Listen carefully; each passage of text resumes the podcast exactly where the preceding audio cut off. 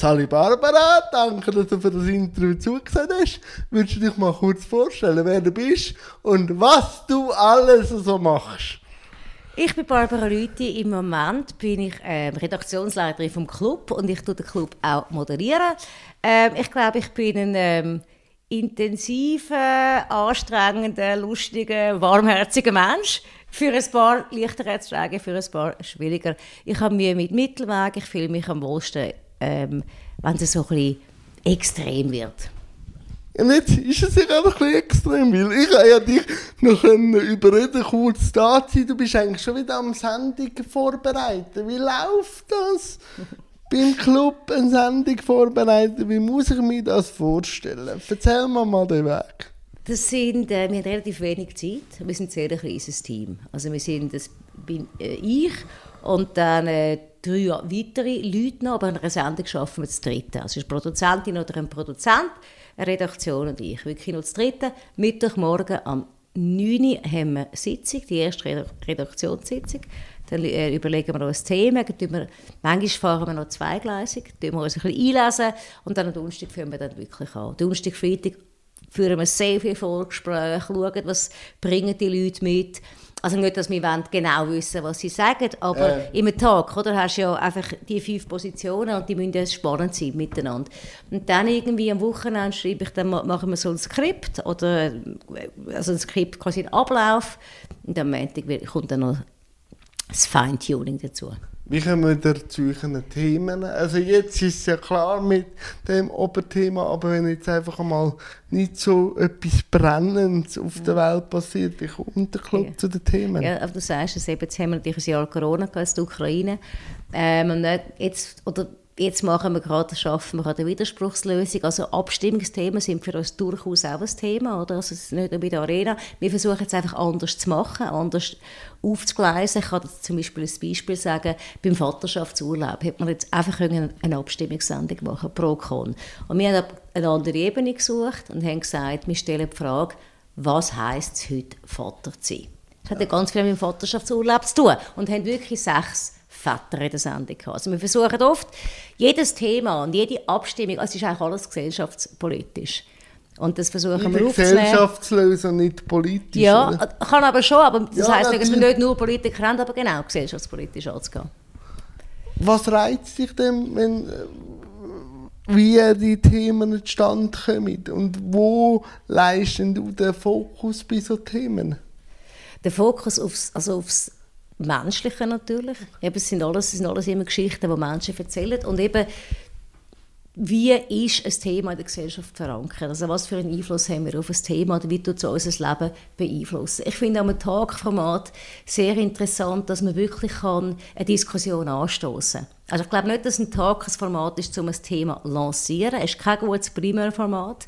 Aber wenn du etwas hast, wo in der Gesellschaft da ist, ein Konflikt oder etwas, was sich verändern sollte, ein Missstand, über den dann zu diskutieren in den ganz verschiedenen Schattierungen. Oder? Wir können ähm, ähm, die Sachen nicht lösen am Dienstagabend, aber wir können doch dem Zuschauer ganz viele Perspektiven geben. Ich glaube, das macht der Club. Wir haben ja nicht nur das Pro-Con, das Schwarz-Weiß, sondern wir haben ja, bringen ja ganz viele verschiedene äh, Blickwinkel zusammen, wo man zusammen diskutieren kann. Und im besten Fall entsteht aus dem ein neues Ganzes wo du, wo du nach Asien, wo wir auch noch thematisieren, zurückgekommen bist und dann das angetragen worden ist, der Club. Was hat dich an dieser Aufgabe gereizt?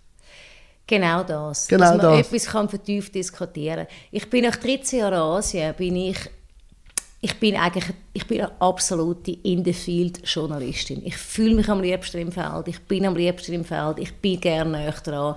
Okay. Ich tue am liebsten eigentlich schneiden, irgendwo am indischen Bahnhof, wenn ich am Boden sitze, mit meinem Computer auf dem Schoß. Ich habe das wirklich sehr gelebt, die 13 Jahre lang.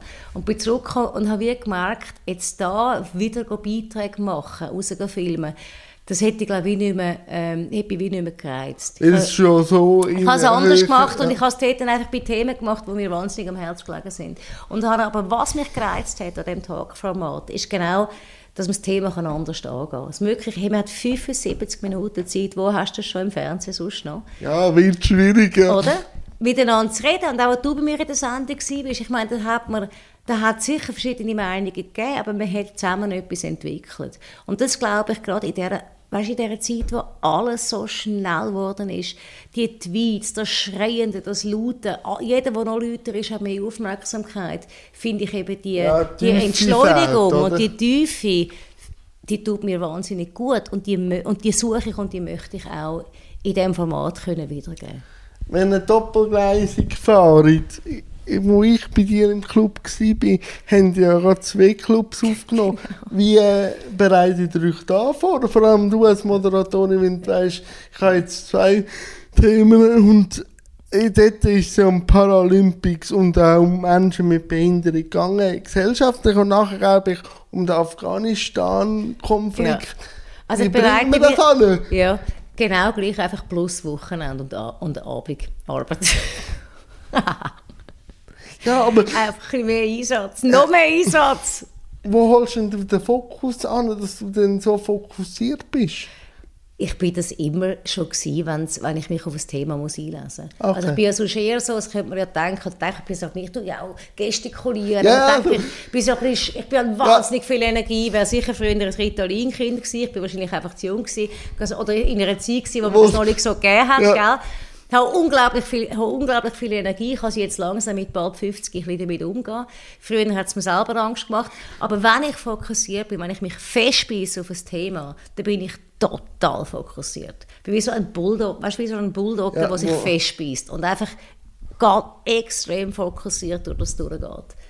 Und ähm, ja, hat eigentlich immer so funktioniert das vorne anstehen und auch als Gesicht von einem Talkformat bist du als Moderatorin Galionsfigur, wenn du so willst.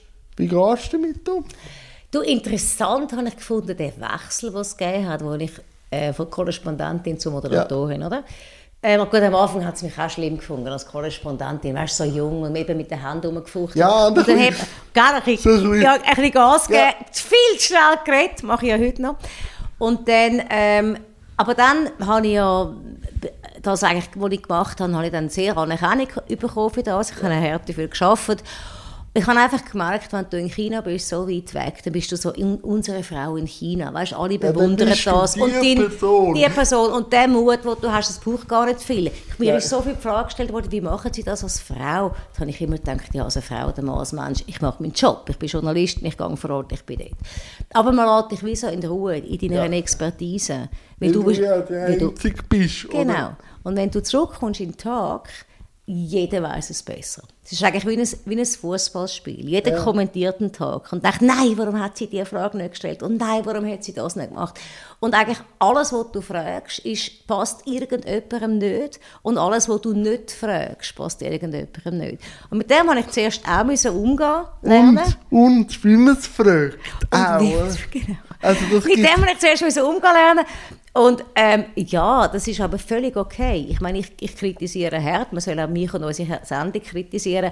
Aber was mich auch noch erstaunt hat, was plötzlich eine Rolle gespielt hat, mein Aussehen und meine Kleider. Es hat nie jemand kommentiert in meiner ganzen Asienzeit, ob ich jetzt, weiss es auch nicht, ein blaues Hemd oder ein weißes habe oder die Haare so oder so. Und plötzlich ist das ein Thema geworden. Also zum Teil die Kommentare, die mir die Leute schicken, das hat mich sehr erstaunt. Das glaube ich nach wie vor, spielt bei meinem Mann keine Rolle spielen. Aber wie geht man jetzt als Frau damit um? Man hat eben so fast ein bisschen im Dreck äh, bei Indien geschnitten hat und die Bahnhöfe und so. Und nachher, wie man auf so etwas reduziert, wie macht man das? Ja gut, aber da, ja gut, aber, weißt, aber da stehst du ja drüber. Also weißt, das Alter macht Ja, natürlich. Das Alter macht einem ja auch gelassen. Wo man nicht, weißt du, so mit so, so Kommentaren ja, schon. Aber, aber was aber es geht ja nicht nur um den einzelnen Kommentar, sondern es geht ja um die Schwette. Also um die harte Kritik. Ja, wenn es um also harte Kritik geht, finde ich schon, ähm, also musst du lernen, damit umgehen im Sinne von einfach auch Nein sagen. Also gerade Hass im Netz, E-Mails, wirklich übelste Angriffe auf mich als Frau, dort, also wenn's, ähm, wenn man es anklagen kann, kann ich sagen, okay. ganz klar, ich mache eine Anzeige. Cool. Und ich sage einfach auch im Nein, ich schreibe zurück und sage bis dahin nicht weiter, weil Hass ist immer das Gleiche, was ich sage. Hass ist keine Meinung.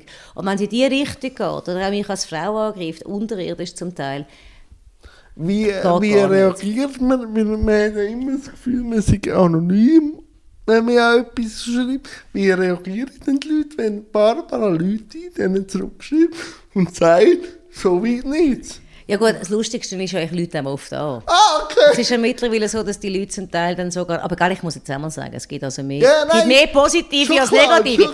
Aber nein, schau jetzt, das Lustige ist ja, das hat dann ähm, zum Teil also Telefonnummern darunter.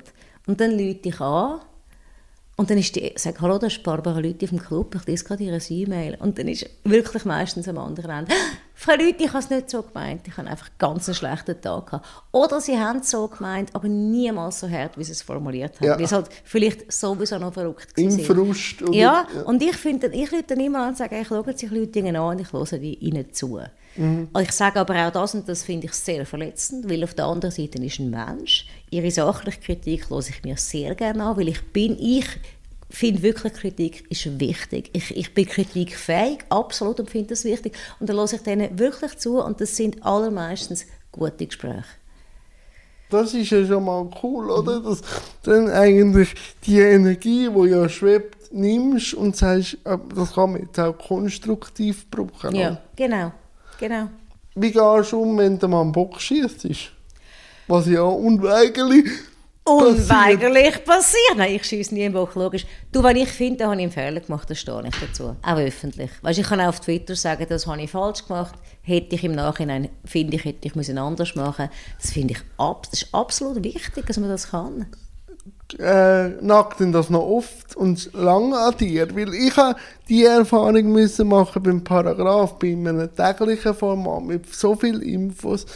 Also nicht, also es ist nicht mein Anspruch, Böcke zu schiessen, aber ich musste sagen, es geht nicht ohne. Weil bei so, so vielen Infos äh, habe ich auch müssen einfach an mir vorbeiziehen lassen, weil wenn ich da jeden Tag an mich aufgehängt hätte, Ja. hätte ich mich nicht können wieder fokussieren auf anderes. Wie Ja, geht es bei dir? Ich glaube, man muss, man, muss auch, man muss sich selber auch können vergeben Ja. Also ich bin definitiv eine Perfektionistin. Ähm, ich will es nicht einfach gut machen, ich will es sehr, sehr gut machen. Aber und ich schaffe dann, ich bin, ich bin sehr, sehr hart mit mir. Und ich verlange wahnsinnig viel von mir. Aber auch da, das Altersmilde setzt ein. Ich gehe ich gehe Richtung 50 und es ist eigentlich eine unheimliche Erleichterung. Aber was mich nicht entbindet davon, also weißt, du, es gibt Sachen, also ähm, Quellenangaben, klare Recherchen, Sachen anrecherchieren, Sachen klarstellen, das gehört einfach zum journalistischen Handwerk. Und dann macht man lieber ein bisschen weniger und das, was man Das, macht, was man muss man, richtig, das ja. muss man richtig machen. Das finde ich, wir haben eine riesige Verantwortung. Und gerade in dieser Zeit mit Fake News, es ist so wichtig, dass wir auch aufzeigen, wie wir recherchieren, dass wir, dass wir Sachen offenlegen und ähm, ja, das versuchen wir. Als Frau äh, so in der Öffentlichkeit stehen, wie ist das? Ja gut, also wenn ich das nicht würde vertragen dann hätte ich vor bald 20 Jahren den falschen Job Ja, schon gesucht. klar, aber du, wir haben ja vorher angetönt, dass gewisse Sachen äh, laut dir, und da, da würde ich unterschreiben, bei Männern eher akzeptiert Mhm. werden. Wo, wo fällt dir denn deine Frau sein so auf, dass es dann auch gesellschaftlich re relevant wird in der Diskussion? Wo stehen wir dort? Ich- Du, ich glaube, ich, bei mir ist es mittlerweile wirklich so, dass ich einfach wahrgenommen werde, jetzt in der Öffentlichkeit über das, was ich mache, als Cool. Job.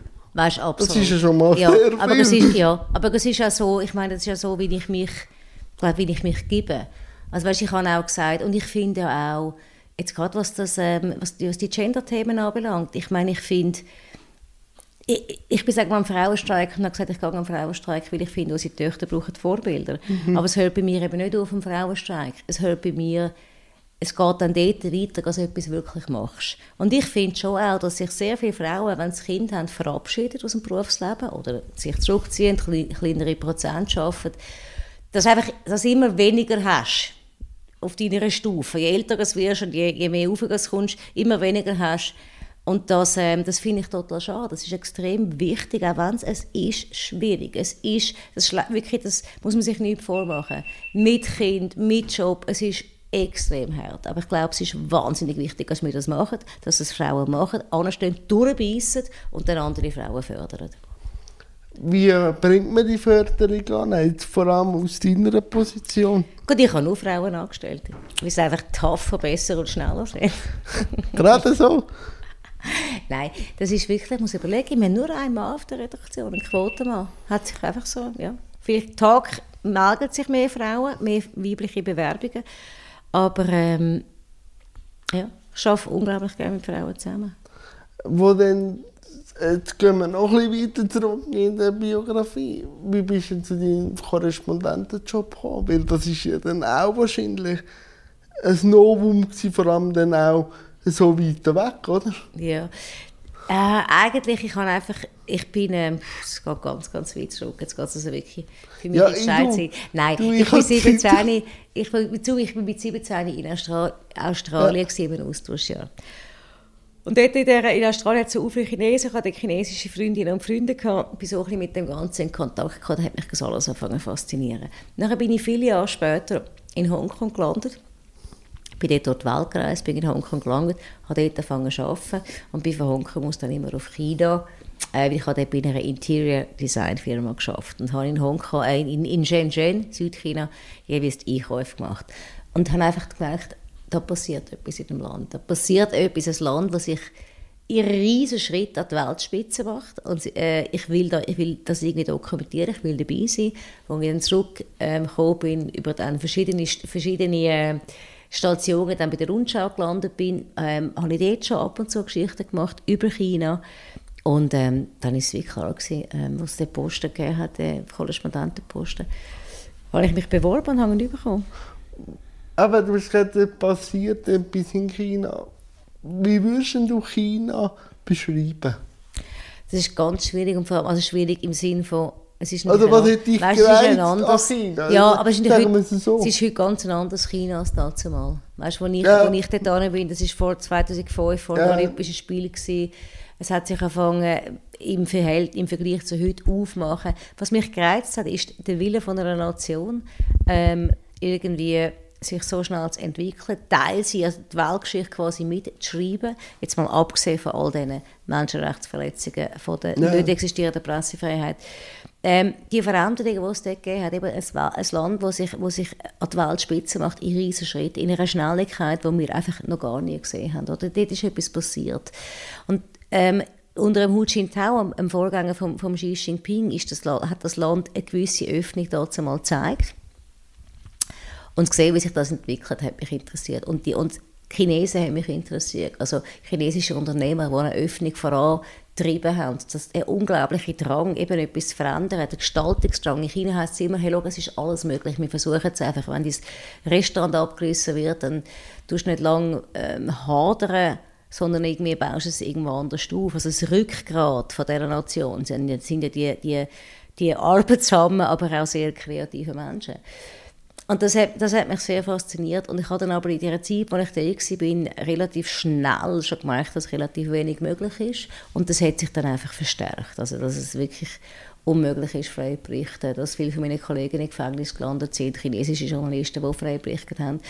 Und heute sind wir an einem Punkt angelangt, ähm, unter dem Xi Jinping, wo die totale elektronische Überwachung herrscht und wo einfach die Schraube so enorm angezogen hat dass es ähm, sehr schwierig ist. Und ich glaube, dass man sich sehr muss fragen, auch als westliches Land, wo stehen wir und mit wem sind wir solidarisch, oder?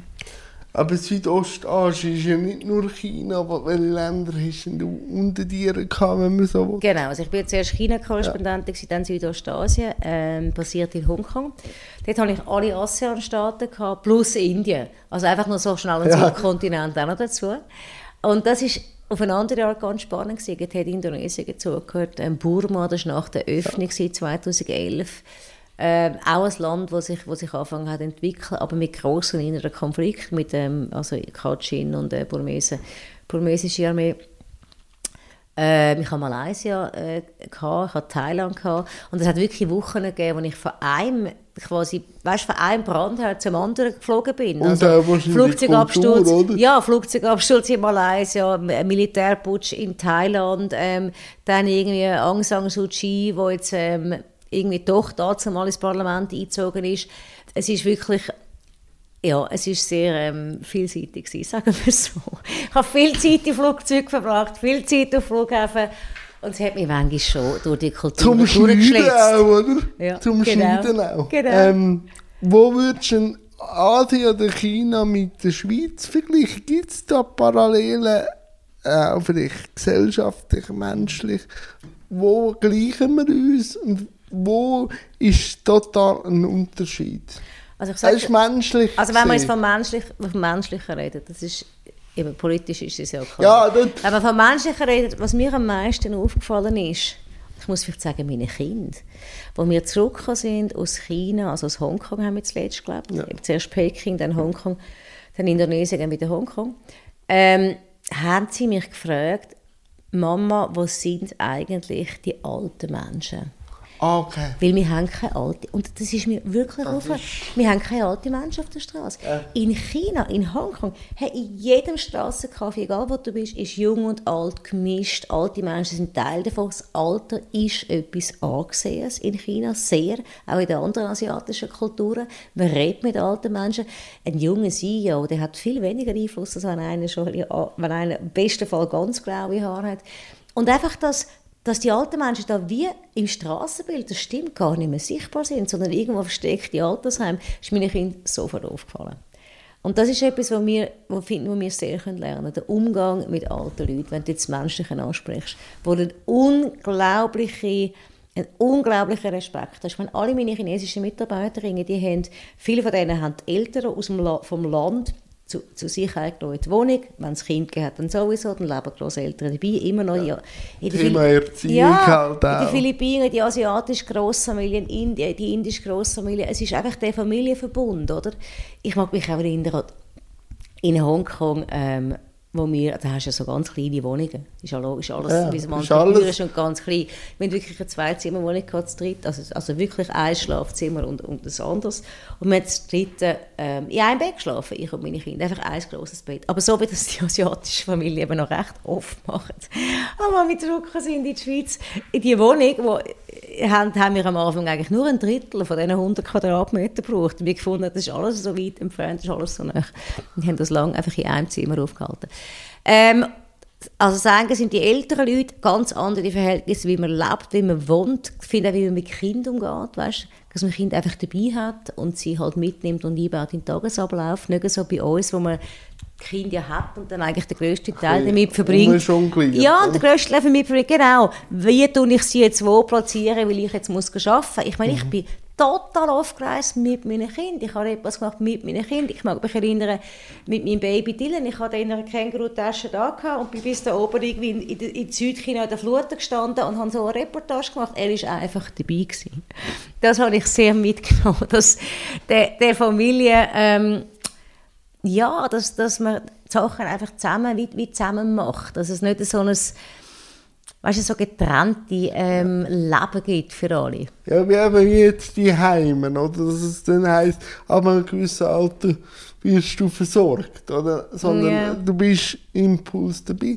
Wie geht denn China oder Asien mit dem Tod um? Wenn ja das Alter so much entscheidend auch in der Gesellschaft ist. Weil da Also- merke ich in der Schweiz und auch mich selber, das Haupt, der Haupttreiber für meine für mein Glas gegeben ist die Auseinandersetzung mit dem Tod. gewesen, Oder der Startschuss. Schau, also die ähm, eindrücklichsten Erlebnisse, wir haben ja auch ein Jahr in Indonesien, wir sind ein Jahr im, im Bali gewesen, ich und meine Kinder haben in Bali gelebt. Und dort hast du den Hinduismus gepaart mit dem Animismus, oder? Und dort ist der Tod ganz ein anderes Erlebnis. Also einmal hast du den tiefen Glauben an die Wiedergeburt. Ähm, die, Tod, die, die Zeremonien, die Beerdigungen, die Leute sind weiss angelegt. Es ist ein Fest. Du gehst nachher an den Strand, du gehst an, du gehst an den Beach. Es ist ganz anderes Bewusstsein. Einfach in Tibeto nimmt man das mit. Ganz ein anderes Bewusstsein weil du ja wieder auf die Welt kommst. Also dort habe ich, finde ich, ist es vieles unverkrampftes Verhältnis, vor allem was ich jetzt aus, aus Bali mitgenommen habe, vieles unverkrampftes Verhältnis mit dem Tod. Und es ist etwas, was man thematisiert und es ist etwas, was zum Leben gehört. Ja, das ist ja auch schön, weil ich glaube, eben das Abgeschottete per se, das tut einfach auch der menschlichen Psyche schon nicht Ja. gut. Oder? Ich hatte einen Gast, gehabt, den Karl Fresner, ein ehemaliger Skitrainer, der 82 ist und immer noch aktiv im Skizirkus dabei ist und der sagt, wenn du eine Pension nicht hast, kannst du auch nicht darauf freuen, sondern der macht einfach immer weiter. Macht Und, ja. und so, also, und einfach, glaube ich, der Antrieb im eigenen Leben hast, dann ist auch gleich, wie alt du bist, wenn du weißt, für was du es machst, oder? Genau. genau. Wenn wir jetzt so schauen, eben Korrespondentin, Talkerin, welche Pläne gibt es denn noch bitte, Barbara? Es ist so lustig. Alle stellen Ja, ich weiß! ausnahmslos ich die muss, Frage. Ich muss auch in die Kerbe schlagen. Hey, und ich sage immer das Gleiche, wie es wirklich stimmt. Ich weiß es nicht. Ich bin wirklich... Bist du ein Bauchmensch? in dem Fall? Absolut. Ich bin ein Buchmensch und vor allem, ich kann einfach noch nie, ich mache keinen Zukunftsplan. Nein, ich auch ja, Nein, ich kann es einfach auch nicht. Da fehlt mir, ich weiß nicht, welche Kapazität mir fehlt. Es fehlt mir einfach. Ich habe mir das wirklich noch nie in meinem Leben überlegt, was mache ich in zwei Jahren oder in einem Jahr. Schau, ich weiß, wenn es soweit ist, wird mich die nächste Aufgabe finden. Ich bin ganz sicher. Ich habe ein unerschütterliches Grundvertrauen ins Leben. Es war immer so. Gewesen. Ähm, ich mache einfach das, was ich mache, so gern, wie jetzt auch der Club und so mit vollem, vollem Herz und vollem Engagement. Ich habe gar keine, keine, keine Kapazität, weißt, mich auf irgendetwas anderes vorbereiten. Und ich will auch gar nicht, weil es ist jetzt der Moment, wo es, wo ich es einfach, wo es lässig ist und wo es stimmt und wo es gut ist. Gibt es denn etwas, wenn wir es jetzt nicht auf dich beziehen, wo du im Club noch mal thematisiert haben willst, wo du sagst, das muss ich noch haben? Ich, schau, ich möchte total gerne mit dem Club raus, aber ich weiß, es ist wahrscheinlich nicht möglich. Ich möchte gerne, wenn wir zum Beispiel über der Krieg ist jetzt offensichtlich und die Flüchtlinge, sagen wir, wenn wir über Fast Fashion würden reden, weißt die, die, die ganze, alle Monate werden die dem H&M werden alle Kleider ausgewechselt, wir wissen, was das macht mit der Umwelt, wir wissen, was das macht mit den Arbeiterinnen, die die Kleider nähen. Ich würde jetzt gerne so einen Club mal aus so einer Fabrik machen. Ich weißt, wo man die Näherinnen sieht, wo man mit diesen Menschen kann reden kann, auch wenn es halt auch mit Übersetzung ist. Mir fehlt manchmal wirklich ein bisschen Back Hey, einfach, hey, einfach die Straße. Mir fehlt manchmal wirklich die Straße. Was gibt denn die Straße? Was passiert Das denn? Unmittelbare. Einfach das Unmittelbare. Die Leute, die Leute, alles, wie die Leute reden, du, du siehst es, du schmeckst es, du fühlst es und du kannst es dann auch besser erklären und transportieren. Aber gibt es das Strassengefühl auch wirklich in der Schweiz? Ja, es gibt schon, aber wahrscheinlich nicht in einem abgeschockten Fernsehstudio mit aus, ausgeleuchtet. Wahrscheinlich nicht. Wie ist die... Nein, aber schau, das ist ja Kunst eigentlich am Tag, dass du die Leute holst, die halt Expertise haben, die von irgendwo zurückkommen. Der Tag hat einen anderen Anspruch als die Reportage. Also die Reportage muss, Grund, äh, muss Grundbasis sein.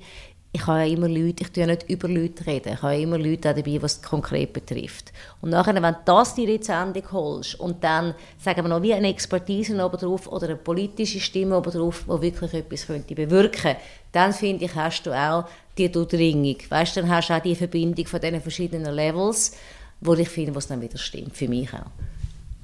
Spannend. Wie, wie ist die Sendung gewesen? auch jetzt vielleicht die drei Bundesrätinnen? Sehr interessant wegen der Dynamik. Ah, okay, erzähl mir. Ja, ich habe die, einfach, ich habe die drei Frauen noch nie zusammen erlebt. Und ich habe gefunden, es hat also ganz viele Zwischentöne. Also weißt du, sie haben sich ja eben, sie sind, äh, gut, sie sind sehr wohlwollend und sehr nett miteinander, klar, aber du hast eben so einen Tag nicht nur das gesprochen, du hast ja auch das Nein, du hast, Feinstoffliche. du hast Mimik. Und du hast das Feinstoffliche auch. Und ich habe gefunden, das ist, äh, dort habe ich einfach ein bisschen verstanden, wie die funktionieren. Und ich habe sie eigentlich wirklich abgenommen, dass sie gut zusammenarbeiten können.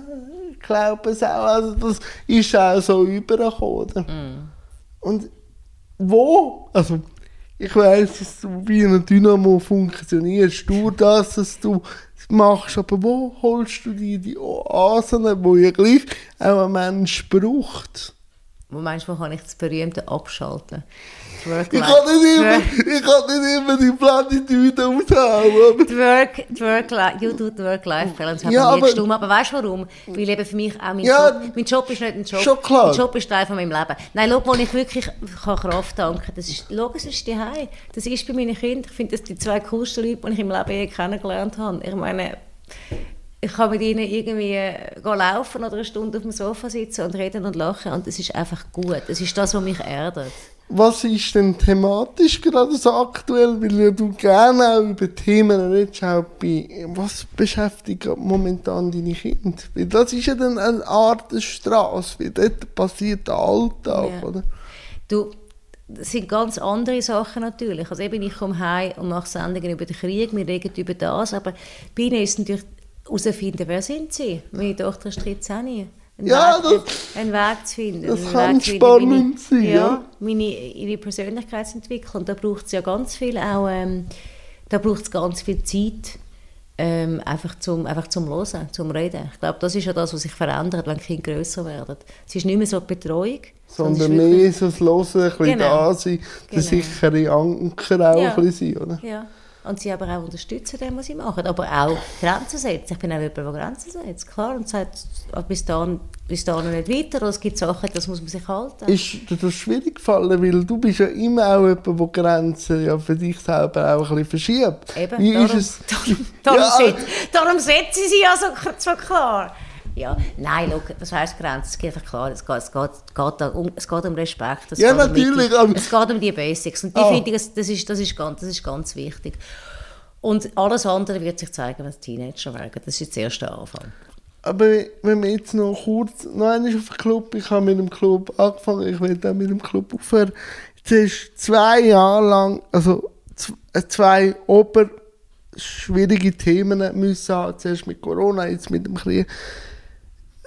Wo holt man immer wieder die Energie, ein Thema, das man schon x-mal auch besprochen hat, wieder einen neuen Tag zu einem anderen Unterthema zu machen, wo aber gleich das Hauptthema betrifft. Schau, Jan, das frage ich mich jeden Mittwoch, morgen um 9 Uhr. Und jeden Mittwoch, Mittag um 12 Uhr, bin, ich wieder, das? bin ich wieder voll drin. Und das Feuer ist wieder entfacht. Und die, weißt, das ist wie die olympische Flamme. Und es hört einfach nicht auf. Und ich kann dir gar nicht sagen, warum. Wahrscheinlich einfach, weil, weil ich das, was ich mache, gerne mache, weil ich mit einem tollen Team zusammen arbeite, weil ich mich freue auf die Gäste, ähm, kommen, äh, Leute, mit denen ich mich wirklich austauschen kann, was ich austausche.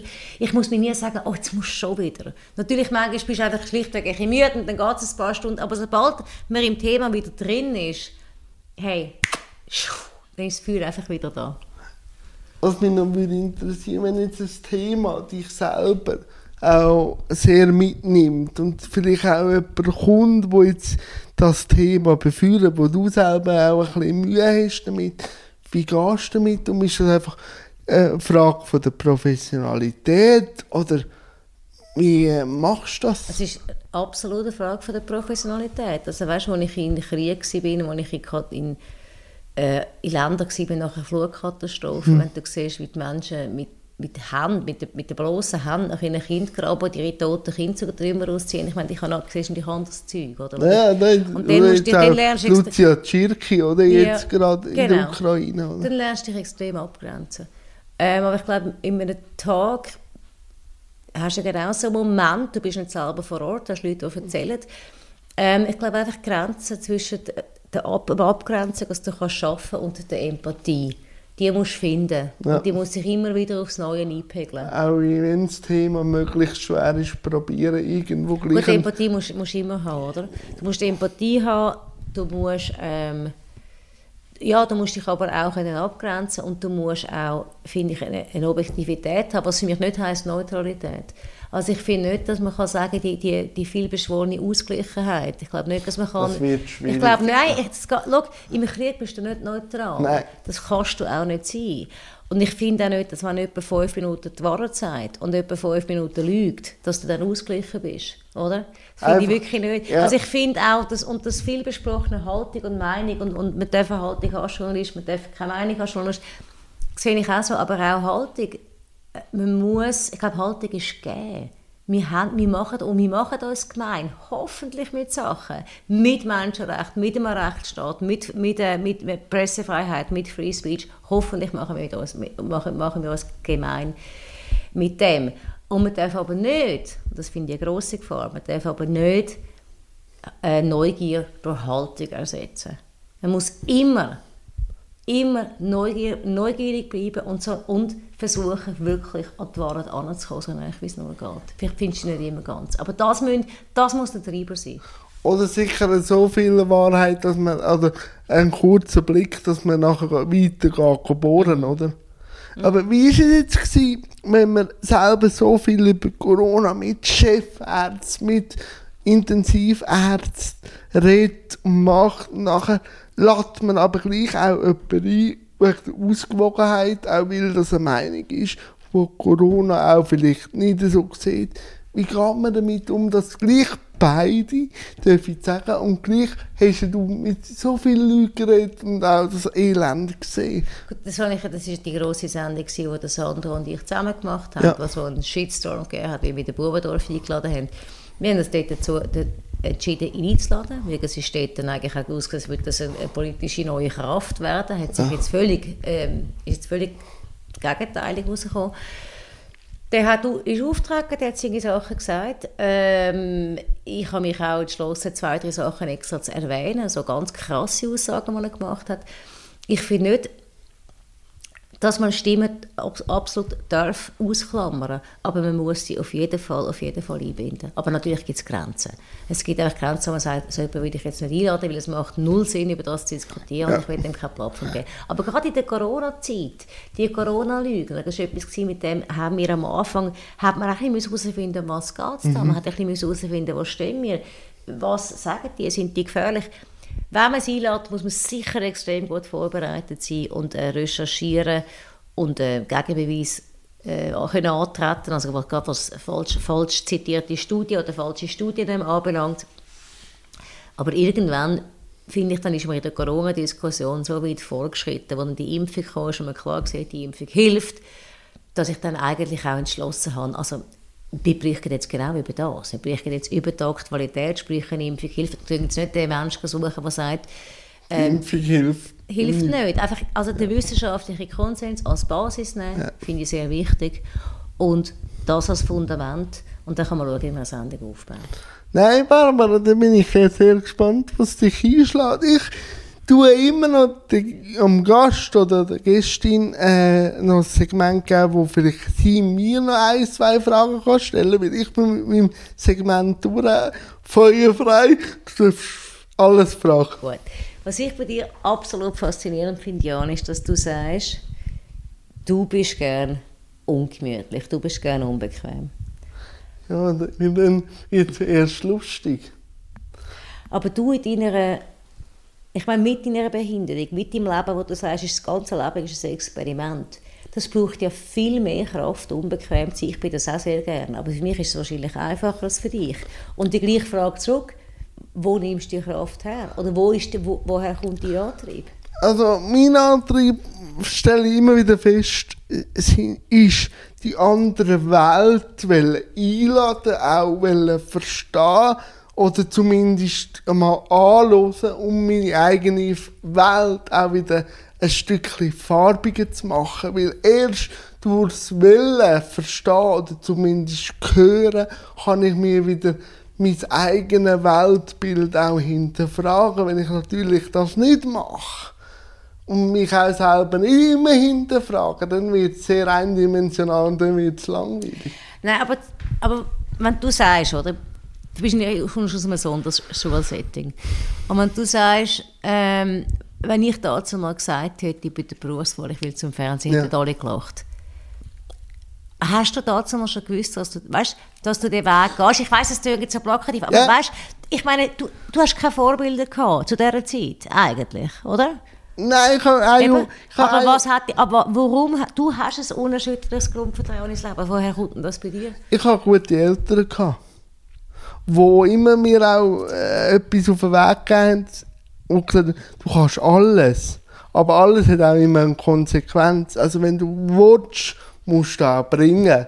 Also du musst auch, wenn du A sagst, musst du auch B sagen. Und manchmal ist das B vielleicht gar nicht so angenehm, aber du lernst etwas daraus. Mhm. Also, und ich habe gewusst, wenn alles um mich herum brennt, also weißt, oder unangenehm ist, habe ich einen sicheren Ort wo ich zurückkomme, wo ich auch nicht bewertet wird oder kritisiert wird, sondern einfach reflektiert mit meinen Eltern anschauen und sagen, nicht am Problem hängen bleiben, weil am Problem hängen bleiben bringt nichts, sondern immer fragen, was machst du jetzt aus diesen Erfahrungen fürs nächste Mal? Also ich glaube, das Elternhaus, also ich weiß es nicht, aber mm. ich, ich kann dir da wie geben, das unerschütterliche Grundvertrauen ja. habe ich schon aus den Eltern gezogen und aus den Schwestern. Aha. Aha. Und einfach, vor allem wenn es halt wenn es einfach heisst, es ist unmöglich, ist das für mich einfach ein, ein einfach, eine einfache Ausgabe, also einfach eine Plattitüde. Oder? Es gibt, wenn, wenn die Leute so viel Zeit damit verbringen, einem zu erklären, warum etwas nicht funktioniert, hat man schon lange eine Lösung gefunden. Ja, und vor allem wird es dann erst spannend, weil dann du ja auch beim Gegenüber etwas auslösen und meistens ist es die Angst, die die Leute haben, weil sie ja dann selber vielleicht ihre Wahrnehmung müssten hinterfragen. Und eine Wahrnehmung hinterfragen ist manchmal auch beängstigend, bis du mal gemacht hast, weil, ja, weil du hast ja mit dieser Wahrnehmung auch bis jetzt gut gelebt. Mm. Und du weißt ja dann nicht, was kann passieren, wenn jetzt plötzlich alle aus der Institution sagen, ich lebe jetzt meinen Traum und ich tue jetzt nicht den vorgespurten Weg von der Institution, wo ja vielleicht gemütlicher ist, einfach nehmen, sondern dann muss man sich vielleicht wieder mit dem eigenen Beruf auseinandersetzen. Also du nimmst all das Unbequeme gerne auf dich, weil du sagst, sonst wäre es einfach langweilig. Es, es wäre wirklich langweilig und natürlich eben, und das sieht man halt auch nicht immer, bei mir geht nicht immer alles auf. Ja, gut, bei wem? Bei wem Nein, aber weißt, das, das ist manchmal ein bisschen Krux von der Arbeit in der Öffentlichkeit, weil meistens siehst du nur das, was funktioniert. Ja, ja, genau. Und ich habe manchmal, manchmal Stunden auch müssen Blut, Schweiß und Tränen investieren, dass das so zu fliegen kommt, wie es zu fliegen kommt. Aber ich habe gewusst, das ist mein Weg, so kann ich mich zeigen, ohne gross müssen etwas müssen äh, studiert haben oder so. Ich mache jetzt einfach das und momentan geht es auf.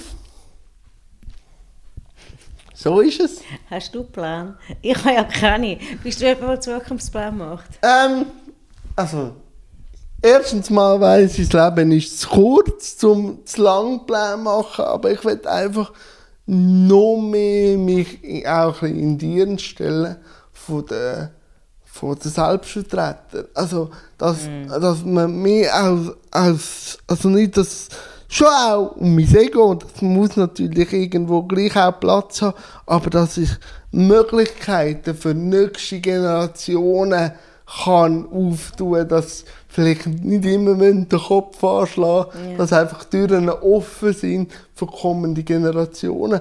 Und das passiert nur, wenn man Sichtbarkeit generiert.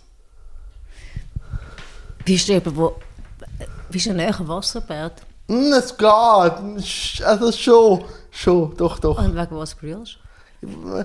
Ich, also, viel... Sag jetzt, sag jetzt nicht Titanic, die Nein, Szene. nein, nein! Gut. Nein! Ich muss, nein, ich mir gerade den ganzen nein, Tag löschen. Nein, nein, nein, nein, nein, nicht Titanic. Der geht mir jetzt lang, bis ich dann aufbrüllen. Also, das muss manchmal... Äh, kurz, das kann, viel sind Freudentränen. Also, Brüllen finde ich auch eh etwas Reinigendes allgemein, aber einfach auch Ungerechtigkeit kann mich, also, kann mich fast zu Weissgut bringen, aber das beschleunigt dann auch wieder zum, äh, zum sagen, nein, es, es geht auch anders. Also irgendwo hole ich dann auch wieder die Energie, dass, wenn, wenn mich etwas wahnsinnig nervt, dass ich sage, so nicht. Also darum kann ich dann auch wieder äh, Energie holen aus der. Äh, also was ich nicht habe, ist gross Stillstand, obwohl ich auch schon depressive Phasen hatte. Also wo Corona, so beim zweiten Lockdown, wo einfach gar nichts mehr gegangen ist. Ein Stillstand macht mich schon auch lähmen. Und ich habe dort auch wieder zwei Leute in meinem um Umkreis verloren. Zuerst der Vater und nachher der Großvater. Großvater hat Corona. Ich habe keine Interviews mehr dürfen machen. Das, also wenn man mich am, also wenn man mich von außen dran äh, wie sagt, blockiert, dass ich nicht darf machen was ich will, dann äh, kann ich depressiv werden.